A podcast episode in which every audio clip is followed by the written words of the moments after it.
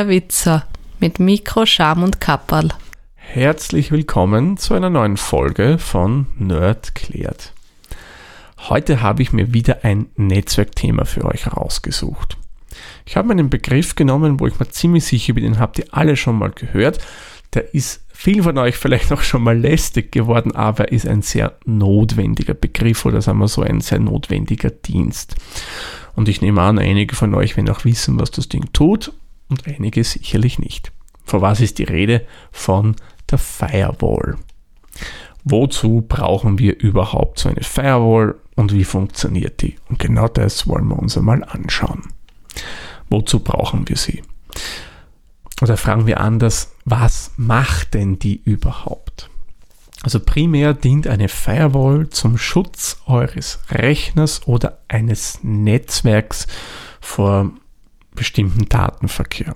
Und grob gesagt, eine Firewall macht nichts anderes, als dass sie den ein- als auch ausgehenden Datenverkehr prüft und nicht erlaubte Datenpakete, die werden vor ihr blockiert.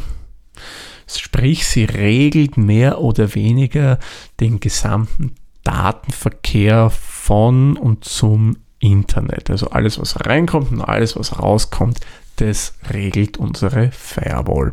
Oder man kann eine Firewall auch innerhalb größerer Netzwerke platzieren. Zum Beispiel, wenn man jetzt an einem größeren Konzern arbeitet, kann es durchaus sein, dass die Standorte untereinander mit Firewalls geschützt sind hat äh, spezielle Security-Gründe, da wollen wir jetzt aber nicht näher drauf eingehen, weil so relevant ist das für uns jetzt auch nicht.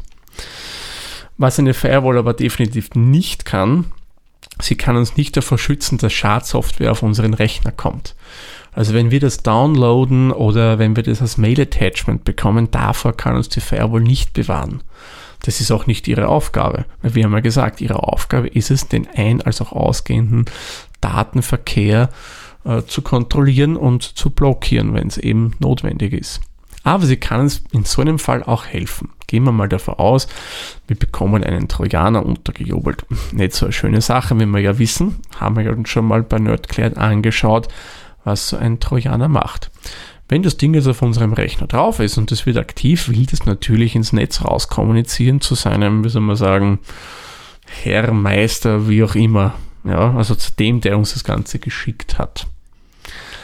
Jetzt will das raus. Das erkennt der Firewall, dass da ein neues Programm ist, das raus möchte und fragt eventuell nach, du, da hätte ich dieses Programm, das will da raus. Willst du das auch wirklich haben, lieber User?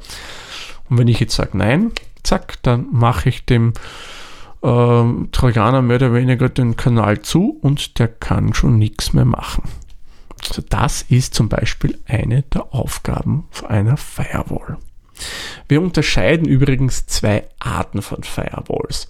Wir haben auf der einen Seite die Desktop Firewall und auf der anderen Seite die externen Firewalls. Schauen wir uns mal primär die Desktop Firewall an, weil das ist die, die uns persönlich am meisten betrifft. Das ist eine reine Softwarelösung. Die ist auf eurem Rechner schon fixfertig installiert. Also ich sage mal, bei jedem modernen Betriebssystem ist eine fixfertige Firewall-Lösung dabei. Egal, ob das jetzt macOS ist, Windows, Linux, BSD und so weiter und so fort. Die haben alle sowas schon von Haus aus dabei. Hier dient es natürlich primär dazu, den Rechner zu schützen. Wie bereits erwähnt, die prüft eben den ein- und ausgehenden Datenverkehr von eurem Rechner. Also was schicken Programme raus und was kommt von draußen rein, was möchte von draußen mit, mit welchem Programm möchte das eben kommunizieren. Und das ist aber auch in gewisser Hinsicht abhängig von den Einstellungen, die ihr gewählt habt. Dazu dann aber ein bisschen mehr.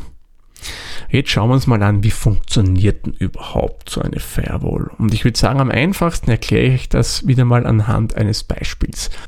Diesmal dienen uns aber nicht die Post als Beispiel. Nein, da habe ich mir etwas ganz was anderes ausgedacht.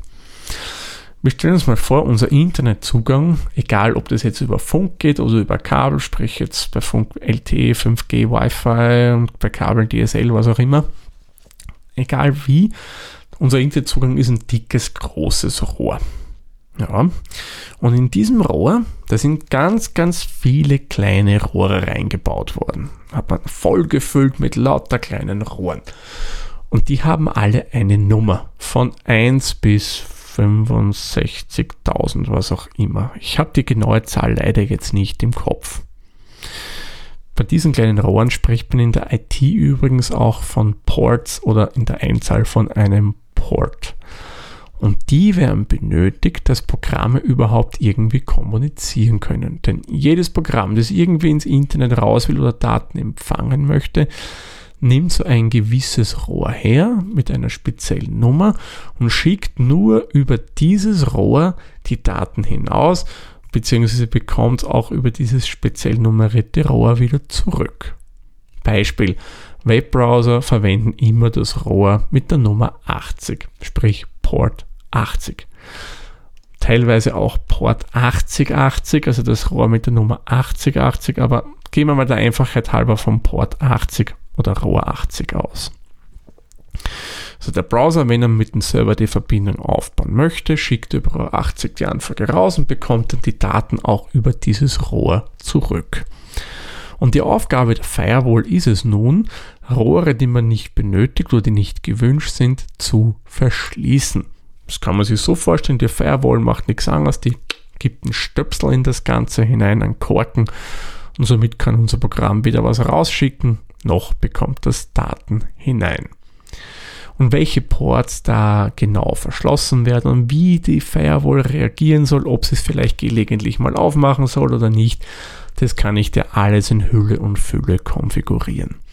Es gibt Assistenten, die mir das Ganze wesentlich vereinfachen, wo ich nur sagen kann, ja, erlaube es dem Programm bitte immer, dass es über den Port hinausgeht oder nein, das Programm darf nicht darüber rausgehen oder man kann da wirklich bis ins Detail sich da äh, reinfuchsen und wirklich viel, viel Zeit dafür aufbringen, um das zu konfigurieren.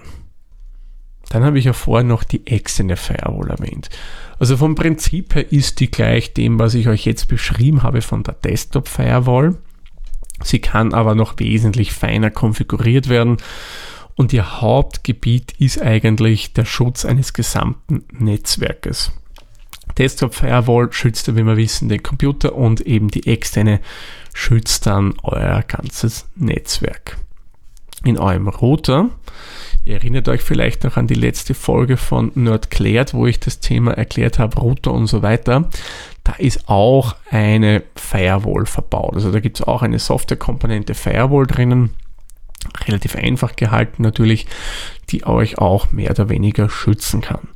Und von allen namhaften Herstellern im Netzwerkbereich, sei es Cisco, HPE und wer auch immer, gibt es natürlich eigene Produkte die sind halt primär für den Business-Bereich gedacht, benötigen wir privat natürlich nicht und die kann man dann wirklich bis ins kleinste Detail konfigurieren.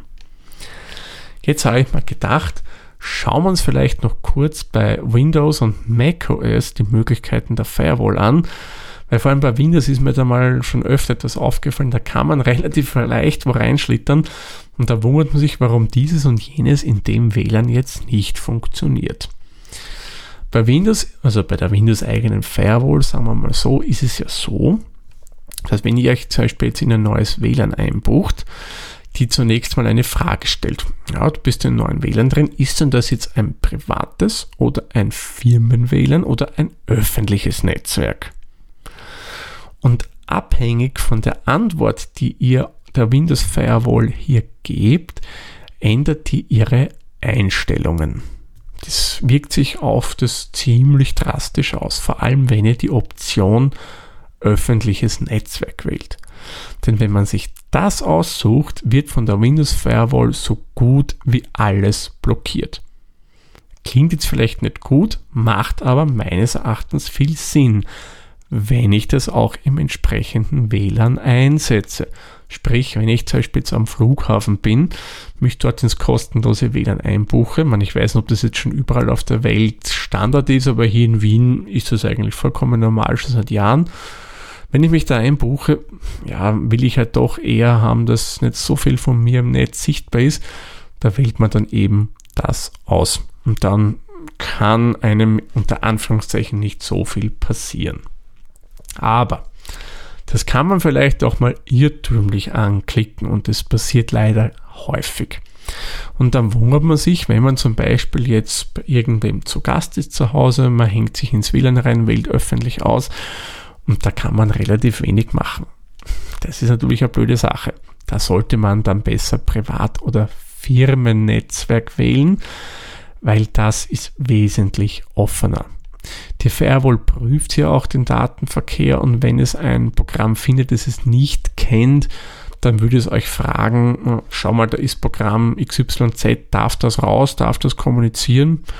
Und ihr könnt sagen ja oder nein. Bei der anderen Einstellung eben des öffentlichen Netzwerks wird das gar nicht kommen, weil da wird beinhart dicht gemacht, bis auf ein paar wenige Sachen. Sollte einem das wirklich auch einmal passieren, dass man das ausgewählt hat, obwohl man es gar nicht wollte, kein Grund zur Sorge. Das könnt ihr immer in den Einstellungen der Firewall, also der Windows Firewall, das muss man natürlich in dem Fall dazu sagen, ändern. Alles kein Problem.